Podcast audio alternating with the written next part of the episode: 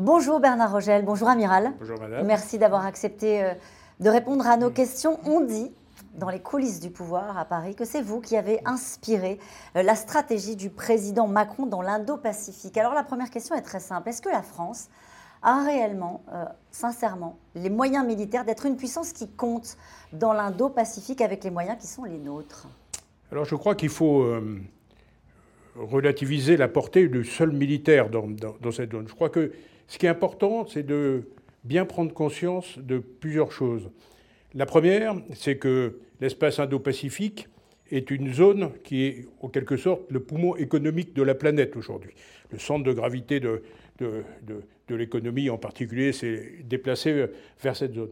La seconde chose qu'il faut prendre en compte pour nous, Français, c'est que nous sommes une puissance régionale. Les gens l'oublient trop souvent, mais grâce à nos territoires ultramarins et à son immense zone maritime, nous sommes voisins de, ces zones. Nous sommes une puissance régionale. La Polynésie, notamment La Polynésie, la Nouvelle-Calédonie, Wallis et Futuna, la, la, Réunion. Donc on, a, on, a euh, un statut de puissance régionale et c'est quelque chose qu'en France on perçoit assez mal, c'est que ce statut nous donne euh, le statut envié de voisins du monde. C'est-à-dire que quand on se présente quelque part dans le monde, mmh nos territoires ultramarins et leurs zones maritimes nous font les voisins du pays qu'on visitait. Ça, c'est une force extraordinaire en termes de diplomatie, parce que évidemment, quand on est reçu dans un pays, on ne traite pas quelqu'un, un étranger, comme on traite son voisin. Et ça, c'est une force euh, extraordinaire. on est respecté diplomatiquement dans la région, on existe diplomatiquement. La question est est-ce qu'on pèse militairement? Alors,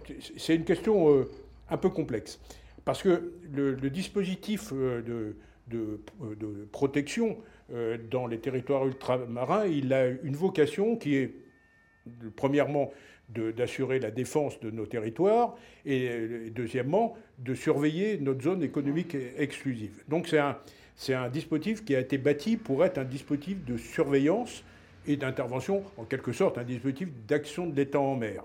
Nous n'avons pas des moyens euh, comment dire, de haute intensité dans, la zone. Mais en revanche, nous avons les capacités de projection et c'est ce qu'on fait très régulièrement euh, dans cette zone-là, en envoyant le Charles de Gaulle en océan Indien, en envoyant de, nos bâtiments porte-hélicoptères amphibies faire euh, des exercices comme celui que vous évoquerez sûrement, qui est celui de Croix du Sud. On a même déployé il y a deux ans souvent un nucléaire d'attaque en mer de Chine. Donc on a un dispositif statique basé sur le respect de la souveraineté, et on a un dispositif dynamique basé sur notre porte-avions, sur nos bâtiments de projection amphibie, euh, qui, euh, qui, peuvent, le cas échéant, renforcer euh, nos moyens. Quand vous dites on surveille, hmm? on surveille qui? On surveille tout le monde.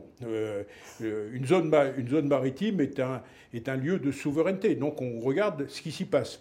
On et il s'y passe des choses? Il s'y passe forcément des choses. Ne serait-ce que, par exemple, dans un domaine qui est très présent, c'est la pêche illégale. Aujourd'hui, euh, il faut préserver le, stock halieutique mondial, puisque vous, comme vous le savez, le poisson fournit euh, la principale protéine de l'humanité.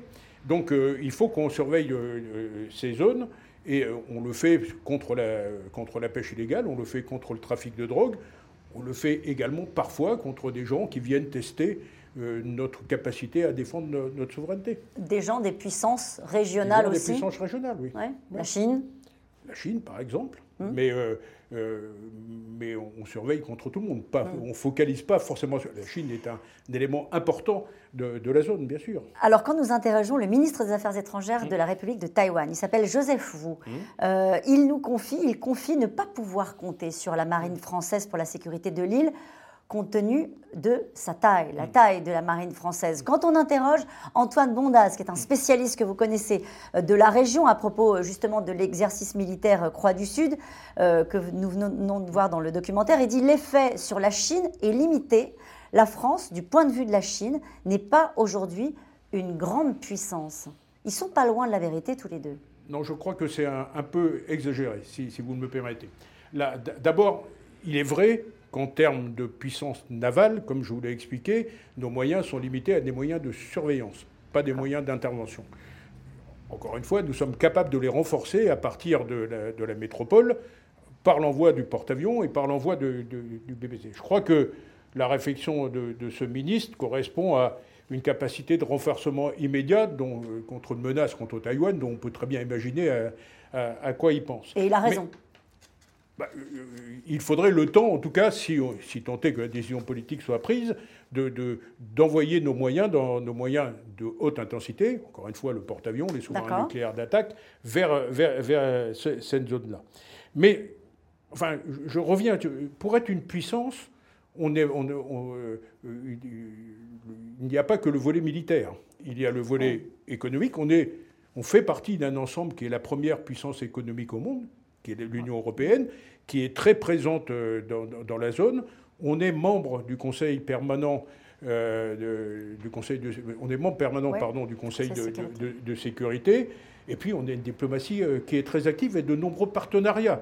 Donc, il ne faut pas limiter la notion de puissance à la seule notion de dispositif militaire permanent on a l'impression que le monde a un peu changé, justement, depuis la guerre en Ukraine, depuis que la Chine est devenue presque la première puissance navale, euh, où on passe de le devenir, je parle sous votre contrôle, euh, justement, on a, l'impression d'avoir changé euh, de registre et que le registre militaire est devenu prépondérant dans les rapports entre les grandes puissances. Est-ce qu'on se trompe? Le registre militaire est, est important. Ce qui caractérise la période actuelle, c'est trois ruptures importantes par rapport à à la, période hantée, qui était euh, la période que je qualifierais de post-guerre froide, c'est-à-dire euh, l'illusion de la paix retrouvée et euh, des menaces qui se déroulaient au, loin. il y a trois ruptures importantes. La première, c'est le retour des stratégies de puissance et du fait accompli au détriment du multilatéralisme et, et du dialogue. Et ça, on le voit en permanence. Le deuxième, c'est une contestation de plus en plus importante de ce que j'appelle les espaces communs. Les espaces communs, ce sont la mer, l'espace et le cyber.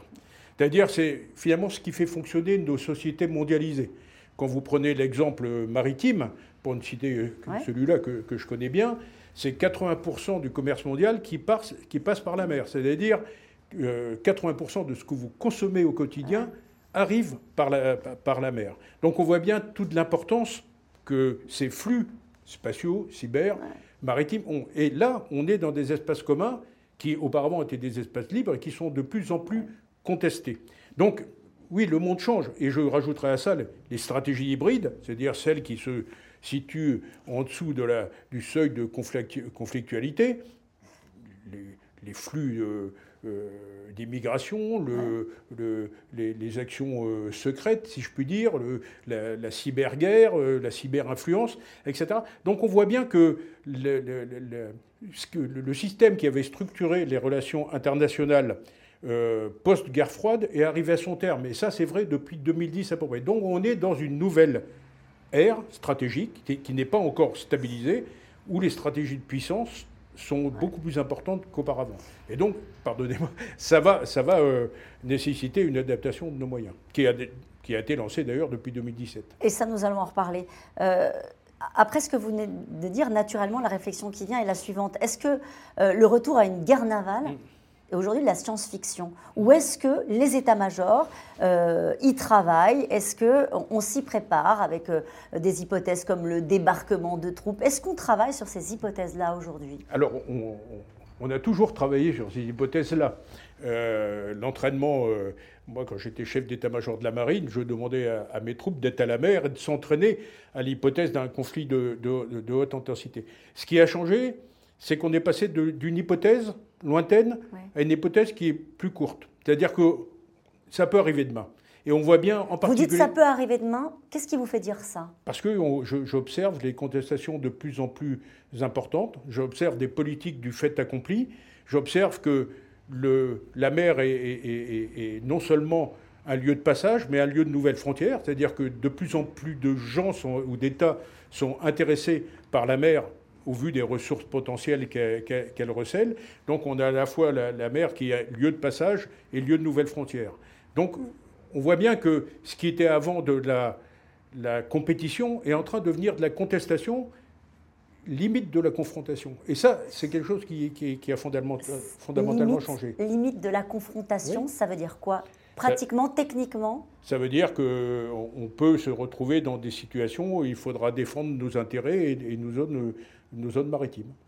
Ça, c'est pour le coup, c'est un, c'est un, c'est pas une, la science-fiction, je le disais, c'est une hypothèse aujourd'hui sur laquelle travaillent les effectifs Les états-majors travaillent là-dessus et on, peut le voir au travers de, des exercices qui sont réalisés. On a eu un grand exercice interarmé qui s'appelle Orion. On a eu un exercice pour la marine qui s'appelait Polaris, qui est, qui est un, un, exercice de guerre de haute intensité incluant tout un côté cyber. Donc on, on s'y prépare. L'exercice Croix du Sud alors l'exercice de Croix du Sud, c'est un exercice un peu particulier parce que c'est un exercice post-catastrophe naturelle. Donc c'est euh, comment euh, se mettre en, mouvement, si je puis dire, au niveau régional, à partir de la Nouvelle-Calédonie, pour apporter un soutien à un pays sinistré. Parce que, j'en ai pas encore parlé, mais se rajoutent à ça les questions environnementales et, une augmentation des événements climatiques extrêmes. Donc notre rôle de puissance régionale, puisque nous sommes une puissance régionale de l'Indo-Pacifique, une grande puissance régionale de l'Indo-Pacifique, c'est aussi d'apporter du secours aux populations des États insulaires qui sont victimes de ce genre de, de, catastrophes. Et c'était tout l'objet de l'exercice Croix du Sud, c'est quelque chose que nous pratiquons depuis longtemps. Hein, quand il se passe un événement climatique sur euh, un État insulaire avec les pays de la zone, en particulier l'Australie et la Nouvelle-Zélande, nous sommes capables d'apporter des, secours. Là, ce qui est original euh, dans, cet exercice, c'est que ça a regroupé 13 euh, nations, si, mes souvenirs sont, sont bons, et plus de 3000 hommes. Donc on voit bien qu'on arrive, à partir d'un territoire français, à fédérer euh, l'ensemble des acteurs locaux et régionaux pour arriver à porter secours à, à, des populations en détresse. Mmh. Le 24 avril 2021, Xi Jinping a inauguré euh, trois mm. nouveaux bâtiments, mm. un destroyer, un sous-marin nucléaire euh, et un porte-hélicoptère le même jour. Ça vous fait rêver en tant euh, justement qu'ancien chef d'état-major de la marine, autant de moyens déployés si rapidement? Ça, ne peut que faire rêver. Mm. vous savez, j'ai eu l'occasion, on y reviendra peut-être, d'aller en visite officielle à l'invitation de mon homologue chinois en, en Chine en 2014 et j'avais été beaucoup frappé par ce que j'avais vu. Moi, ce que j'ai observé, ces dernières années, c'est que la Chine construit euh, l'équivalent de la marine française tous les trois ans. Elle est passée, euh, dans les années 90, elle ne figurait pas dans les dix premières nations navales. Elle est aujourd'hui à la deuxième place et elle est en passe de, concurrencer les, États-Unis. Alors, elle, elle, agrandit sa marine de manière considérable. Ça correspond à une nouvelle politique, qui est une politique mondiale. Elle a quitté son statut de puissance régionale pour devenir une puissance mondiale. Elle est euh, également, euh, euh, depuis 2013, elle a établi ce qu'on appelle des nouvelles routes de la soie, la Belt and Road Initiative. Donc on voit bien que, que, la Chine est en train de, de grandir navalement. Et ça a d'ailleurs été inscrit dans le livre blanc chinois de 2015 sous une simple phrase qui, qui dit de tête la mentalité traditionnelle selon laquelle la terre prime sur la mer doit être abandonnée. Donc on voit bien qu'il y a une appétence, et, c'est vrai que cette appétence, elle s'exerce dans les trois espaces communs que j'ai cités tout à l'heure, l'espace, la cyber et le naval. Donc on voit bien que la Chine est en train, entend jouer désormais un rôle mondial et se donne des moyens pour le, pour le faire. Mais c'est la Chine. Mais c'est la Chine. Et donc, avec les ambitions euh, commerciales que vous venez mmh. d'évoquer, euh, et, d'autres ambitions peuvent, qu'on peut craindre, notamment si on parlait euh, de Taïwan. Euh, quel regard vous portez justement sur la force de frappe aujourd'hui navale qui est celle de la Chine? On peut même parler aussi peut-être des ambitions de la Russie. Quel regard vous portez là-dessus? Bien, ça, correspond à ce que je vous ai dit tout à l'heure, c'est ce retour des stratégies de, puissance. On est un État qui augmente sa puissance navale n'est pas une menace en soi. Évidemment, on ne peut pas refuser mmh. euh, à un pays ce qu'on fait nous-mêmes, c'est-à-dire le droit à se défendre. Là où ça devient un problème, c'est si euh, ça se traduit par euh, des violations du droit international, si ça se traduit par une politique agressive. Donc il faut être vigilant. Il faut, je crois, continuer à faire la politique que, que fait la France, c'est-à-dire promouvoir le droit international et, le dialogue, je crois que c'est tout à fait important pour éviter. Et c'est là où. Vraiment Vous pensez vraiment ce que vous dites, bah, amiral Quand on voit ce qui s'est passé, là, pour le coup, sur la Terre, avec euh, la Russie et, l'Ukraine, oui, mais, le dialogue et le droit, euh, ça n'a pas marché. Hein. Oui, mais il ne faut pas désespérer. C'est-à-dire qu'il faut euh, être réaliste, prendre en compte ce qui se passe, c'est-à-dire ce retour des politiques de la force mais continuer à, promouvoir le droit et, le dialogue. Sinon, on va s'enfermer dans une spirale infernale où seul le rapport de force. Ça marche aussi sur Taïwan, ce discours? Ça marche partout, je crois. Oui. Ça marche partout. Hmm. Euh, pourquoi ces puissances... Sans être, sans, être naïf. Sans hein, être naïf, hein. euh, pourquoi ces puissances menaçantes, on parle de la Chine à l'instant, mais on, peut parler aussi de la Russie ou de la Turquie, ont fait euh, de la mer un champ de bataille prioritaire? Parce que ça correspond à, ce que je disais tout à l'heure sur les espaces communs. C'est-à-dire que la mer était un, espace commun. tous les pays ont besoin de la mer pour euh, leur flux stratégique. Ça, ça fait des siècles que ça dure. Ça fait des siècles que ça dure. Mais il y a de plus en plus de menaces sur, euh, sur euh, ces lignes. Et puis, ce qui était auparavant des flux de confort, si je peux dire, c'est devenu des flux stratégiques. C'est-à-dire le pétrole, le gaz. Si je me rapporte à la Compagnie des Indes, on apportait euh, de la porcelaine, on apportait euh, des, matières de confort. Aujourd'hui, c'est devenu euh, les artères vitales, de, en tout cas la mer est devenue l'artère vitale de, notre société. C'est pour ça qu'on militarise les mers? Non, pas tout à fait. Ah. C'est-à-dire qu'on non, pardon, on, on veille à ce que les flux stratégiques ne s'interrompent pas. C'est pour ça, par exemple, qu'on est très soucieux du droit international et de la liberté de navigation, du droit de liberté de navigation. C'est pour ça que l'Europe a déployé une force pour aller combattre la piraterie en océan Indien, pour garder ces routes maritimes ouvertes. Encore une fois, elles sont essentielles à, la vie de nos, sociétés. Le deuxième phénomène que, que j'évoquais tout à l'heure, c'est la création de nouvelles frontières. On a aujourd'hui une population mondiale qui explose, on a une raréfaction des, des ressources à terre. Et naturellement, beaucoup d'États se tournent vers la mer comme étant euh, un lieu de richesse nouvelle, en produits pharmaceutiques, en ressources halieutiques, en, hydrocarbures, en minerais. Et c'est là où il faut être euh, euh, extrêmement vigilant. Il faut être vigilant sur le plan de la souveraineté, c'est-à-dire qu'il ne faut pas que n'importe qui fasse n'importe quoi n'importe où.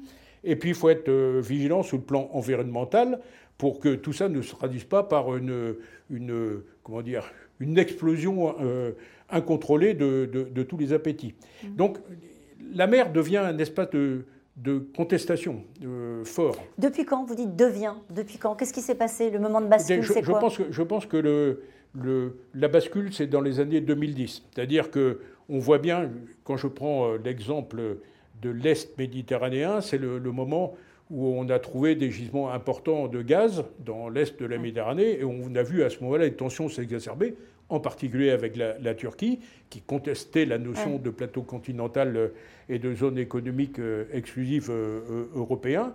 On l'a vu en, cette contestation en mer de Chine, pour des raisons un peu différentes, qui sont à la fois des raisons de potentialité de cette zone, mais aussi de profondeur stratégique pour une marine qui devenait une marine mondiale. Je ne comprends pas. Ça veut dire quoi en Indo-Pacifique? ben, C'est-à-dire que la mer de Chine est, devenue euh, euh, un espace de tension. Mais un espace de tension parce que la Chine entend faire de la mer de Chine, euh, je ne veux pas dire sa propriété, mais en tout cas une zone qu'elle contrôle. La Chine plus que les États-Unis? Ben, Ça, c'est une, question suivante, c'est comment comment cette relation entre la Chine et, euh, et, les États-Unis va, se développer? C'est ce qu'on appelle, euh, ce qu'on appelle euh, souvent le piège de Thucydide en référence aux guerres du Péloponnèse entre Sparte et Athènes, c'est-à-dire la grande puissance qui voit une autre puissance montante venir le concurrencer. Mais cette tension entre les États-Unis et, la Chine, elle ne sera pas seulement militaire. Elle est, elle est déjà économique. On voit bien que chacun a son, ses, euh, organisations économiques euh, avec les, les, pays de la zone, avec politique naturellement. Donc euh, c'est une tension qui est beaucoup plus globale et moins seulement militaire que ne l'était la guerre froide. À la place qui était la vôtre, c'est la région du monde et c'est la zone maritime qui vous inquiète le plus, l'Indo-Pacifique, aujourd'hui? Elle est... non, je ne peux pas dire ça parce que la, enfin pas tout à fait. Il y a beaucoup de zones qui m'inquiètent parce que euh, c'est le, retour des stratégies de puissance a fait que l'Atlantique Nord va redevenir un théâtre euh, stratégique, la Méditerranée est un théâtre euh, stratégique, le golfe de Guinée pourrait être considéré comme, une, région maritime stratégique, puisqu'on y aide nos partenaires africains à lutter contre toutes les sortes de trafics. La mer de Chine est sans doute l'endroit où les tensions vont s'exacerber le plus, parce que cette montée en puissance extraordinaire de la Chine, elle va se, se frotter avec la puissance américaine et l'influence américaine. Lorsqu'on fait des exercices militaires dans cette zone en particulier, est-ce que c'est une façon aussi de montrer à ces puissances notre force Est-ce que c'est une manière, pardon de le dire de manière triviale, de montrer ses muscles quand on est un pays comme la France Alors, alors on, ne dit pas dans la marine montrer ses muscles, on, dit, montrer son pavillon. Montrer son pavillon, très bien. Montrer son pavillon, bien sûr. C'est euh, tout l'objet de déploiement euh, du porte-avions Charles de Gaulle et de son groupe aéronaval. C'est tout l'objet de, des déploiements des bâtiments porte-hélicoptères amphibies, c'est tout l'objet de l'envoi d'un sous-marin nucléaire d'attaque euh, en, mer de Chine. Donc on veut on veut montrer son pavillon, non pas parce qu'on est belliqueux, mais pour rappeler que nous sommes très soucieux du droit international et en particulier de la liberté de navigation. Ce qu'on ne souhaite pas, c'est que quelqu'un s'approprie la zone et, en fasse sa propriété privée. Il faut qu'on puisse euh, établir je pense que la Chine a tout euh, aussi intérêt que nous à conserver les, flux maritimes ouverts. Donc euh, on n'est pas sur la contestation du flux maritime, on est plus sur la contestation de cette nouvelle frontière. C'est une sorte de, de, nouvelle conquête. au lieu d'être de l'or, de l'or, c'est euh, du bleu. Donc on est, on est sur cette contestation-là qu'il faut, qu'il faut prendre en compte. Euh, vous évoquez tout particulièrement l'importance de la surveillance des câbles sous-marins. Euh, vous dites régulièrement que la France a fait figure de lanceur d'alerte sur cette question. C'est un enjeu stratégique, la surveillance des câbles sous-marins. Oui, oui, parce que euh, c'est devenu un, enjeu stratégique. D'abord parce que l'essentiel des liaisons Internet passe par, par ces câbles. je crois me souvenir que c'est l'équivalent de près de de, 5 zeta octets. Un zeta, c'est 10 puissance 21. Euh, c'est des milliards de, vidéos HD euh, qui passent par ces câbles sous-marins. C'est aussi le, système bancaire international qui passe par ces, câbles sous-marins. Alors, la guerre sur les câbles sous-marins, elle a toujours eu lieu. La différence profonde, ça a, eu lieu par exemple pendant les, deux guerres mondiales, mais la différence profonde, c'est qu'à l'époque, euh, c'était la radio qui servait le, plus et les mmh. câbles sous-marins transportaient de la télégraphie. Donc, le premier réflexe de tout le monde, c'était en, cas de guerre, c'était de couper les câbles sous-marins. Mais ça n'avait pas une importance stratégique, puisqu'on avait encore la radio. Aujourd'hui, on est sur une importance stratégique. Si on devait couper quelques câbles sous-marins, ça créerait euh, au moins, à tout le moins, une grande euh, perturbation dans le système, euh, dans le système mondial. La France est plutôt bien placée, puisqu'on a plus de 40 câbles sous-marins qui arrivent euh, sur notre territoire. Donc la redondance, on peut penser que la redondance serait euh, plus ou moins assurée, si tant est que le système ne soit pas complètement saturé. Mais en tout cas, euh, mais c'est plus délicat pour des puissances, par exemple les, États africains ou les États insulaires dans le Pacifique, qui n'ont qu'un point d'entrée pour ces câbles sous-marins. Donc on voit aujourd'hui, comme tout l'Internet transite par là, on voit qu'il y a une vulnérabilité possible.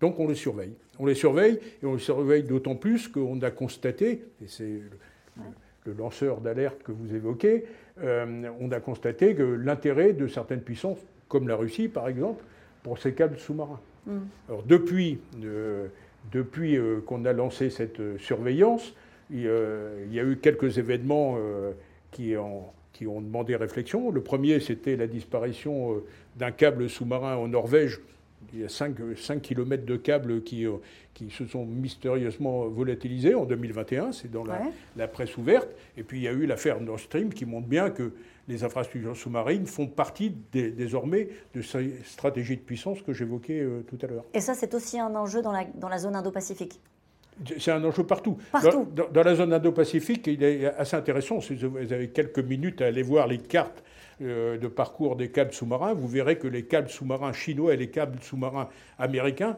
n'interfèrent pas. C'est-à-dire que chacun euh, a mis ses câbles dans sa zone d'influence. Vous évoquez la, fois où vous êtes rendu en Chine mmh. euh, en 2014. Est-ce que les équipements chinois, on dit parfois, on a lu ici ou là que les équipements chinois étaient peut-être moins techniques, moins avancés que les nôtres. Mmh. Est-ce que c'est le cas Et, et qu'est-ce que vous vous êtes dit lorsque vous avez euh, pu euh, constater au fond l'essor de cette puissance navale chinoise sur la, qualité technique des navires, des frégates et autres? Alors, j'ai été, euh, comme vous le dites, invité par mon homologue en 2014, ce qui prouve bien que la Chine prête attention à, la France. puisque... C'était une politesse ou plus que ça C'est plus qu'une politesse, je pense, parce que pour la première fois, je, crois que seul un, un chef d'état-major de la marine américaine avait pu visiter leur porte-avions. J'étais donc été le second à pouvoir visiter leur porte-avions et leur, frégate moderne. J'ai visité donc leur, premier porte-avions. Euh, une frégate qui revenait d'une mission de lutte contre la piraterie dans, dans l'océan Indien, et un sous-marin. Un sous-marin classique. Je n'ai pas eu la chance d'aller voir un de leurs sous-marins nucléaires. Mais en tout cas, en tout cas euh, ce qui m'a beaucoup frappé, c'est de voir euh, les progrès technologiques qu'avait fait la marine chinoise. Ça montait en puissance extrêmement rapide. Et plus que tout, je crois, ce qui m'a beaucoup frappé, c'est de voir la qualité de leurs équipages. Et ça, ça m'a beaucoup surpris. Ah Sur les deux premiers points, on le savait, on surveille ce qui se passe, et on, le savait. Donc les gens qui pensent que la marine chinoise était une pâle copie euh, de la marine soviétique, c'est un peu l'idée qu'on faisait, se trompent complètement.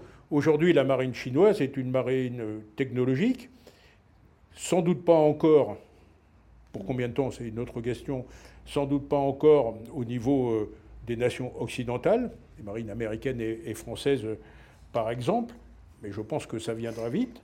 Et puis surtout, ils ont des, équipages extrêmement complets. Moi, j'ai été très frappé euh, par l'ouverture d'esprit euh, des, équipages chinois que j'ai rencontrés. Euh, et ça, c'est, j'allais dire, les équipages, c'est le nerf, il ne faut pas se tromper. le, nerf de la guerre. Le nerf de la guerre d'une marine sont certes les capacités, mais ce sont les équipages. Mm. Le commandant du porte-avions avait fait euh, ses études dans une université occidentale. Et quand je suis arrivé à bord, il m'a dit Mais amiral, est-ce que ça vous dérangerait de faire une table ronde ouverte avec les officiers de mon état-major? J'étais à 100 lieues de m'attendre à ça. Mm, mm. Je pensais que tout ça serait codifié, etc. Et finalement, j'ai discuté avec les marins chinois comme je, discute, je discutais moi avec mes marins ou comme j'aurais pu discuter avec les marins américains. Et pour la question que vous posez sur la technologie, je crois qu'il ne faut jamais sous-estimer les gens.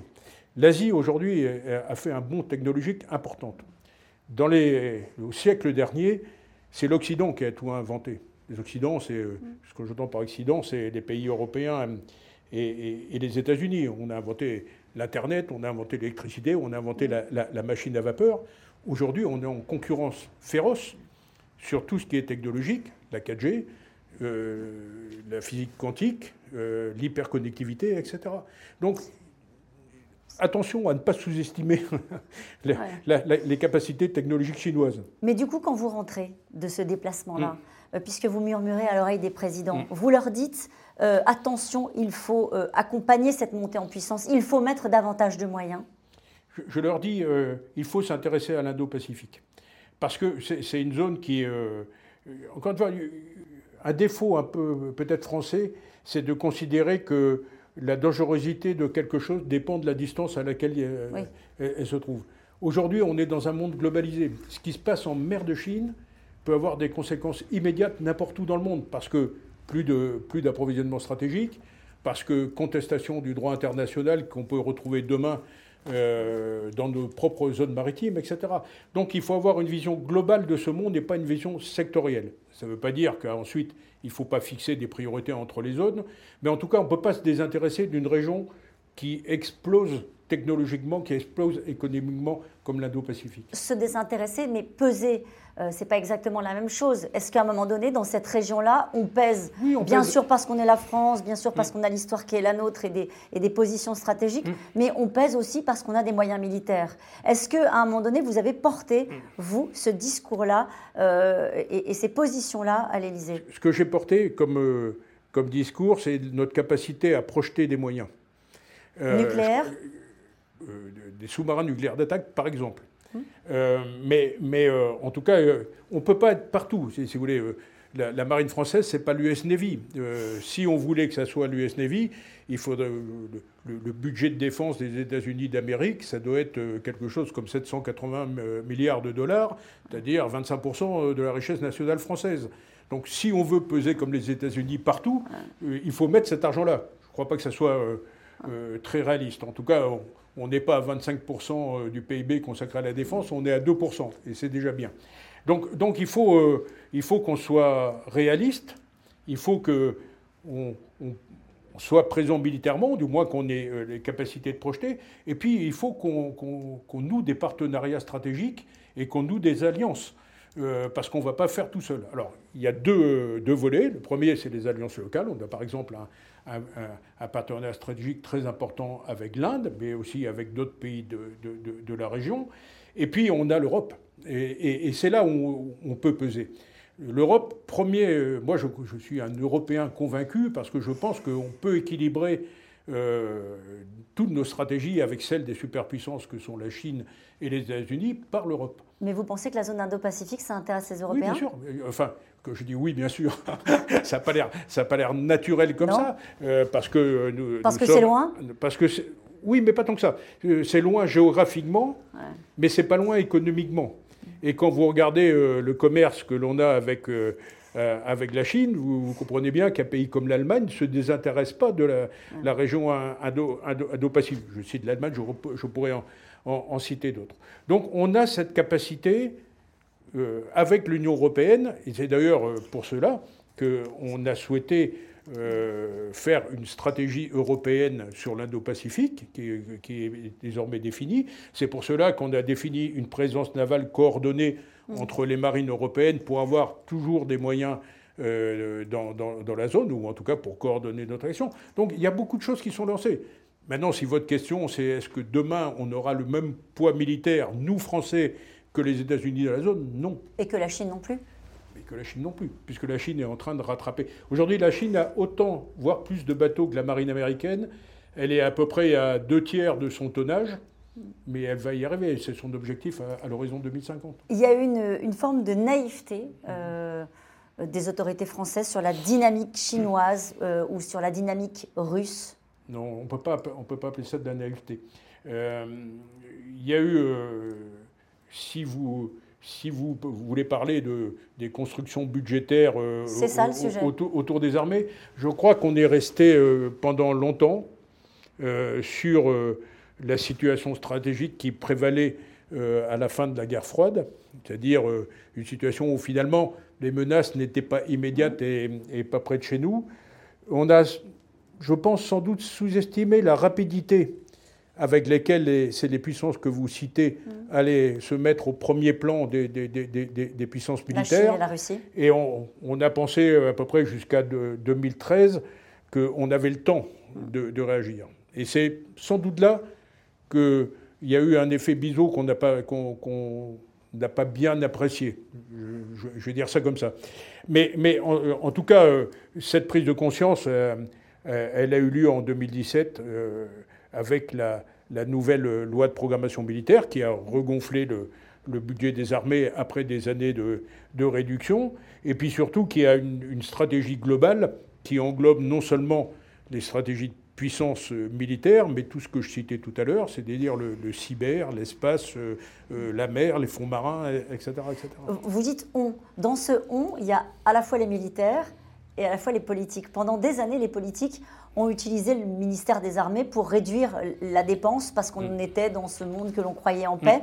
Mm. Est-ce qu'à ce moment-là, déjà, les militaires alertaient ou pas? Non, mais le travail du militaire, c'est de prévoir le pire. Donc, euh, donc euh, c'est notre travail. C'est-à-dire se dire dans quelle configuration. Nous, nous avons, euh, quand je dis nous, J'englobe la communauté militaire, nous avons la responsabilité de la sécurité de notre pays. Donc nous passons notre temps à élaborer des scénarios les pires.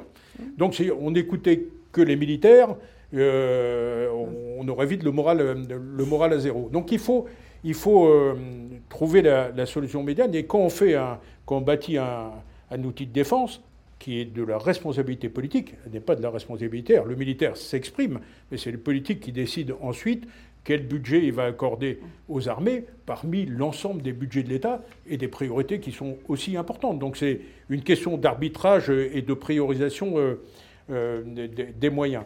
Donc euh, oui, les militaires alertés, oui, on est resté sans doute trop longtemps dans la période post-guerre froide, mais on a, on a, rattrapé, on a rattrapé ça. Et vous dites régulièrement il faut rester prudent avant d'entamer les capacités. Oui, parce que, si vous voulez, la, ce qui est euh, très frappant quand vous êtes chef d'état-major, c'est qu'on peut détruire un outil militaire en, en, 5 ans, en 10 ans. On peut le détruire. Il suffit de, démoraliser les gens, de, de, faire des coupes budgétaires, et, on peut arriver vite à un état, euh, un état de pas dire de faillite, mais en un, état de désolation en tout cas. en revanche, pour reconstruire des capacités militaires, il faut du temps. L'échelle de, des capacités militaires, alors ça surprend souvent nos concitoyens, ce n'est pas l'échelle de notre vie quotidienne. Aujourd'hui, on est dans un monde qui bouge extrêmement rapidement. Quand vous créez un, outil militaire, il faut 30 ans. Ah l'exemple que je cite souvent, c'est le sous-marin nucléaire d'attaque Suffren, qui vient de rentrer en, qui vient de, rentrer en, service dans, la marine française. Ce sous-marin, il a été étudié il y a 20 ans. Il arrive maintenant. C'est-à-dire le, le, premier besoin opérationnel, on l'a fait dans les années 95. Euh, il, a été mis en service dans les années 2020 et il disparaîtra, il sera déconstruit dans les années 2060. Euh, si vous faites euh, le calcul, ça fait pratiquement 60 ans.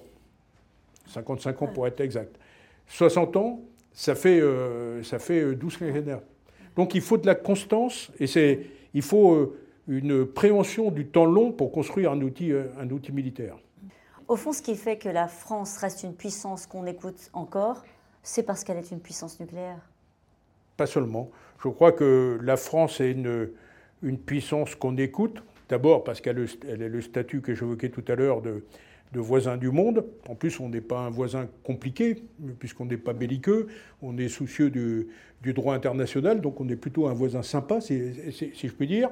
On est écouté parce qu'on est euh, membre permanent du Conseil de sécurité euh, de l'ONU et on est euh, écouté parce qu'on est une puissance militaire crédible. On a aujourd'hui des armées qui, professionnellement, peut-être pas en quantité, mais en tout cas en qualité, sont parmi les toutes meilleures armées du monde. Elles sont, se situent au niveau des, des, Américains, sans problème. Donc, donc il faut, il faut et dans cet outil militaire complet, on a la dissuasion. Pas plus que ça. C'est pas ce qui fait la différence à un moment donné. Vous qui avez quand même été à la tête de sous-marins nucléaires. On, ne parle pas à un État nucléaire, sans doute, comme on parle à, à, un autre, mais ce n'est pas ça qui fait la. Je, rappelle que la dissuasion nucléaire, c'est un État euh, de défense, c'est-à-dire que euh, la, vision euh, dans laquelle on, emploie, on emploierait l'arme nucléaire, c'est en cas de, de légitime défense extrême et dans un cadre purement défensif. Donc, euh, donc euh, c'est pas quelque chose qui pèse. En tout cas, nous, on se refuse à utiliser l'arme nucléaire comme une arme d'intimidation. Vous avez raison de faire la différence. Certains pays manient la menace nucléaire avec beaucoup plus de légèreté que nous le faisons. Je pense naturellement euh, à la Russie récemment. Je ne crois pas que ce soit de la légèreté. Quoi Depuis, depuis les, années, les années 2010, vous savez, quand, quand j'entends les débats sur le nucléaire, euh, je me dis une chose, c'est que dans ce domaine-là, il faut rester très calme. Alors évidemment, quand on agite le mot nucléaire, on part un peu dans tous les sens. Moi, ma carrière m'a appris à rester dans ce domaine très calme. Euh, la stratégie russe, on ne la découvre pas. Cette stratégie-là, on la connaît depuis 2010. C'est une stratégie qui est basée sur la dissuasion, au sens où on l'entend nous, c'est-à-dire la protection et la survie de l'État, et avec une part d'intimidation. Et finalement, ce qu'a fait euh, M. Poutine euh, lors de l'invasion de l'Ukraine, c'est ce qu'il avait fait déjà lorsque l'invasion de la Crimée, euh, lors de l'invasion de la Crimée en 2014, et c'est ce qu'il a annoncé avant. C'est-à-dire, il y a dans son discours une part d'intimidation. Le message qu'il a voulu envoyer, c'est attention, il sait très bien qu'il est inférieur à l'OTAN en termes opérationnels, en termes de capacité. Donc le message qu'il a envoyé, c'est n'oubliez pas que je suis une, puissance nucléaire. Et je trouve que la réponse française en particulier a été extraordinairement bien adaptée. Je le dis d'autant plus que je n'étais plus en, responsabilité. Mais je trouve que la réponse euh, qui a été, euh, écoutez très bien, on a noté votre, on a noté votre déclaration. On vous rappelle simplement que nous et que l'OTAN euh, sont des puissances nucléaires. Et puis, si j'en crois la presse locale en tout cas, on a renforcé notre posture de, sous-marin nucléaire à, la mer. Donc, on a refusé l'escalade. Et c'est exactement ce qu'il fallait faire. Exactement ce qu'il fallait faire. On est, dans, on est entre puissances qui savent manier le nucléaire. Ce qui est dangereux, ce qui pourrait être dangereux, c'est la prolifération. C'est-à-dire des gens qui qui n'ont pas l'habitude de, manier, de manier ces concepts-là. M. Poutine, il connaît le, langage de la dissuasion par cœur. Il en, il en abuse parfois. Ça peut d'ailleurs euh, être très négatif parce que en, jouant de l'intimidation, finalement, il donne des arguments à d'autres pays proliférants en disant mais pourquoi nous on ne ferait pas pareil? Donc euh, l'appel de d'appel de la France, c'est de dire revenons, c'était d'ailleurs l'objet de la déclaration du P5, c'est-à-dire des cinq pays dotés au sens du traité de non-prolifération de, 2022, c'était de dire nous, on, s'engage à faire du nucléaire que des, euh, à n'utiliser le nucléaire que dans des circonstances de légitime défense extrême. Et d'ailleurs, on s'engage à ne pas, euh, faire une guerre nucléaire. Je voudrais que vous nous racontiez cet incroyable moment où la sécurité chinoise a voulu euh, contrôler lors du, G, du G20, c'était à Hangzhou, la valise nucléaire, si on peut dire. Non, alors c'est pas c'est pas tout à fait c'est pas tout à fait cela. J'ai un peu résumé. L'homme du euh, oui, le, ce qui s'est passé, c'est que en fait, on est tombé à, à Hangzhou sur euh, sur une sécurité très rigide, avec des mesures de sécurité très, très, très importantes. Et lorsqu'on a voulu passer avec les transmissions sécurisées. Vous savez que chaque pays, euh, chaque dirigeant a, avec lui euh, des moyens de transmission sécurisés qui lui permettent de, communiquer avec son état-major, avec, avec son pays de, manière protégée. effectivement, on a eu des, problèmes vis-à-vis de, gardes hein, qui, faisaient que leur métier finalement, et, qui ont vu passer une caisse en disant mais nous on veut voir ce qu'il y a dedans évidemment, on a, refusé. Donc c'est. Il faut, je ne crois pas qu'il faille mettre ça de, sur une volonté, euh, c'est pas arrivé qu'aux Français, mais euh, on est tombé sur euh, des gardes un, peu rigides qui ne parlaient pas anglais, ce qui n'a pas facilité la compréhension générale, et, l'affaire s'est résolue après quelques instants. Hum, ils ont compris. vous évoquez aussi les regards de Vladimir Poutine, la froideur de Xi Jinping, l'agressivité d'Erdogan. Hum. C'est ça que vous avez retenu? Oui, à ce moment-là, moi c'était le euh, comme vous savez, j'étais euh, euh, déjà adjoint du général Georges Lain lorsqu'il était chef d'état-major particulier du président Chirac. ce sommet du G20 a été pour moi, en tant que chef d'état-major particulier, la première occasion de, rencontrer tous ces chefs d'État. Et j'en ai retiré des impressions différentes. Et j'en ai retenu une chose, c'est que finalement, on ne choisit pas les gens avec lesquels on doit négocier et on doit parler.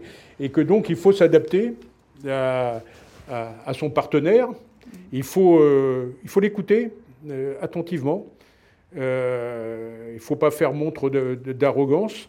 Et puis, on arrive la plupart du temps à établir un dialogue, avec, même avec les, les plus réticents au dialogue. Le mmh. dialogue, il est compliqué en ce moment avec certaines puissances. On pense notamment à la Russie. Mm. Hein. oui, il est, il est, compliqué, mais pour autant, euh, euh, alors, quand on veut dialoguer, il y a des moments. Euh, mais en tout cas, je crois qu'il ne faut jamais fermer la porte au dialogue, parce que la Russie est éternelle. elle sera pour des, pour des années et des années et des siècles et des siècles encore notre voisine. Et donc, il faudra qu'on lui reparle un moment à un autre. Mm. Il faudra choisir le moment. Mais on ne peut pas complètement fermer la, porte au dialogue. La crainte avec, quand on parle, si on revient sur le nucléaire, la crainte avec le nucléaire, c'est l'escalade, c'est le moment mm. où ça dérape. Euh, mm. Je voudrais que vous reveniez avec nous euh, sur une anecdote que vous aviez vécue, vous, mm. le 11 septembre, à la tête d'un sous-marin nucléaire. C'est-à-dire qu'en surface, le monde bascule, vous, vous êtes à des milliers de, kilomètres sous l'eau. Euh, que se passe-t-il? Est-ce qu'à ce, moment-là, on a des moments de fébrilité? Est-ce qu'on peut le ressentir comme ça? Non. Non. non. Euh, d'abord parce que euh, euh, c'est notre métier de, d'être paré à mettre en œuvre, si le président de la République le, décidait, la, force nucléaire. sur l'épisode que, que, vous évoquez, effectivement, ça, ça s'est traduit par un message réservé commandant, c'est-à-dire un message que seul le commandant peut lire. Qui vient de qui? Qui, vient, euh, qui venait en l'occurrence de, du commandant euh, de la force océanique stratégique, qui est le contrôleur opérationnel des, euh, des, sous-marins nucléaires, et qui était assez bref. En tout cas, le premier message que je reçois, c'était 5000 morts suite aux, attentats aux États-Unis. Le, les États-Unis se déclarent en guerre. Alors, effectivement, quand, quand, vous êtes commandant du sous-marin nucléaire lanceur d'engins en patrouille, ça, ça, vous met un petit, une petite poussée d'adrénaline. Euh, quand même, oui, oui, parce que c'est quand même. Euh, vous savez, quand on est en patrouille opérationnelle, on reçoit des informations filtrées.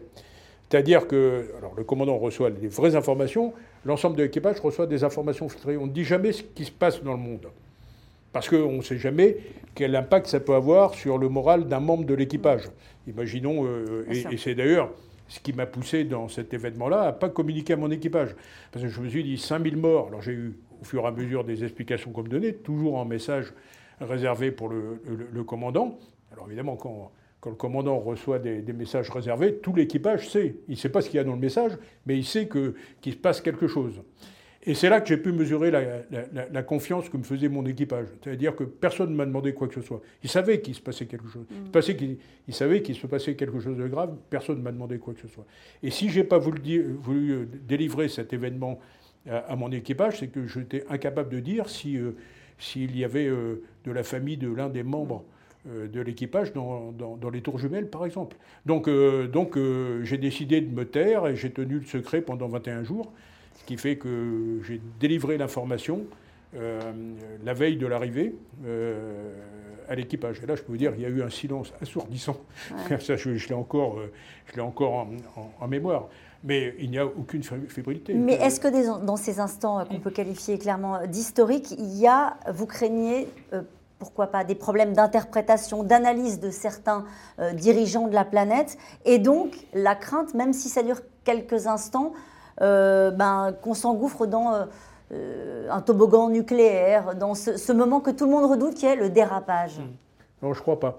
Le, le, vous savez, on, a des, les dirigeants de ce qu'on appelle les États dotés de l'arme nucléaire, qui a été défini par le traité de non-prolifération des armes nucléaires qui, est, qui date de 1970 ces dirigeants-là, ils sont rompus à, l'exercice euh, du langage de, de, la dissuasion. Les dirigeants et les états-majors. Les dirigeants et les états-majors, ils savent, ils savent quelles sont les limites de l'exercice, ils savent comment on appréhende l'exercice. Ce qui pourrait être dangereux, et c'est pour ça qu'on est très, euh, très, nous, euh, très soucieux de la non-prolifération, c'est qu'on donne cet armement-là à des gens qui n'ont pas cette maturité. Vous pensez à qui? Je pense à à divers pays. Euh, à l'Iran? euh, L'Iran, la Corée du Nord, à, des pays comme ça. Ça ne veut pas dire qu'ils ne l'auront pas. Mais en tout cas, on, fait tout pour limiter leur accès parce qu'ils n'ont pas cette maturité dans, dans le langage de, de, la dissuasion. Donc on, est, vous savez que la, la, France, dans le cadre du traité de non-prolifération, il y a trois volets. L'accès au, nucléaire civil, l'accès pardon, au nucléaire civil à des fins pacifiques, euh, la non-prolifération et puis le désarmement euh, euh, collectif. Le désarmement collectif, il faut se rappeler qu'au moment de la guerre froide, il y avait 70 000 têtes nucléaires, on en est aujourd'hui à 10 000. Je dirais c'est encore beaucoup, mais en tout cas, on était dans une phase de, réduction des armements nucléaires, avec la France qui était assez exemplaire dans le domaine, puisqu'on a divisé par euh, un tiers euh, nos forces nucléaires, on a supprimé la composante terrestre, on a signé le traité d'interdiction complète des essais nucléaires, euh, on, a démantelé nos, nos, usines de production de matières fissiles, donc on a un comportement exemplaire et qu'on attend des autres également. Les, les, autres aussi avec des accords comme les accords New Start, qui limitent le nombre de têtes déployées des Russes et des Américains à 1500 têtes nucléaires. Je dirais c'est beaucoup, mais c'est déjà moins que que, que, par le passé. Donc on était dans cette phase de dynamique de désarmement. Et ce qu'il faut, c'est continuer dans, dans, cette dynamique. Mais ça, ça a changé, on est déjà passé dans autre chose. Non, parce que le, le, traité New, Start a été suspendu, il n'a pas été annulé. C'est-à-dire que. Signe, quand même. C'est Pardon? C'est pas bon signe par rapport à l'époque dans laquelle nous non, étions. Non, mais ça aurait pu être pire. Ah donc, donc on, est, on est dans, on est, euh, on est dans, dans, dans, cet entre-deux, si, si, je puis dire effectivement, on peut avoir des sujets de préoccupation. Les sujets de préoccupation, ça a été le retrait euh, du traité sur les forces nucléaires intermédiaires euh, des États-Unis puis de la Russie euh, il n'y a pas très longtemps. C'était le retrait de ces deux pays du traité ciel ouvert, etc. Mais on était toujours dans, dans, dans ce traité New Start, qui, encore une fois n'est pas annulé, qui est suspendu. Je crois qu'il faut là aussi re-réfléchir à, à, tout ça. C'est en tout cas le sens de la déclaration de notre, président de la République lors de son discours de 2020 à, l'école de guerre, il faut réfléchir ce désarmement de manière globale, parce que dans les traités que je vous ai euh, cités, c'était beaucoup des traités entre la Russie et les États-Unis d'Amérique. Or, on a un troisième larron qui s'invite à la table aujourd'hui, qui s'appelle la Chine. Donc, aucun des deux grands pays que sont la Russie et, euh, et les États-Unis n'a envie de se brider et, de laisser les mains libres. Donc ça demandera probablement un, examen plus global et de tous les pays sur des accords plus contraignants. Vous parliez du président de la République. En vous lisant, on se rend compte que le président Macron était préparé au vertige de cette puissance, mmh. c'est-à-dire au moment où on, récupère les, mmh. les, codes nucléaires, pour, pour, le dire comme ça. Mmh. Oui, il était totalement bah, préparé. moi, j'étais très frappé par, lors de notre première conversation, c'est le, chef d'état-major particulier, c'est le premier le, premier personnage euh, de l'Élysée que voit le président juste après sa prise de fonction, pour les, raisons que, vous évoquez. Et j'étais euh, très frappé par, euh, sa connaissance géostratégique, par le fait qu'il s'était préparé à, prendre cette puissance qui est assez unique. en tout cas, dont seuls quelques dirigeants au monde le, détiennent, qui est, qui est qui est celui de prendre en, charge les armes nucléaires. Je, je, n'ai vu euh, ni ses épaules s'affaisser, ni son dos se voûter, et, je peux vous dire que la conversation qu'on a eue m'a montré qu'il était extrêmement bien préparé. Et, à ce moment-là, ça vous a rassuré? Oh, je n'avais pas besoin d'être rassuré, j'ai toute confiance dans le processus démocratique de, de, notre pays. Mais vous en avez connu d'autres, des présidents? Euh, il y a cette charge quand on arrive aux fonctions. Oui, ben, c'est une charge importante. C'est une charge importante. Euh, et, c'est pour ça que, que d'ailleurs nos concitoyens, lorsqu'ils votent pour un président de la République, doivent être conscients de la charge qu'on lui donne. On lui donne aussi les codes nucléaires. On lui donne aussi les codes nucléaires. Merci beaucoup, Amiral. Je vous en prie.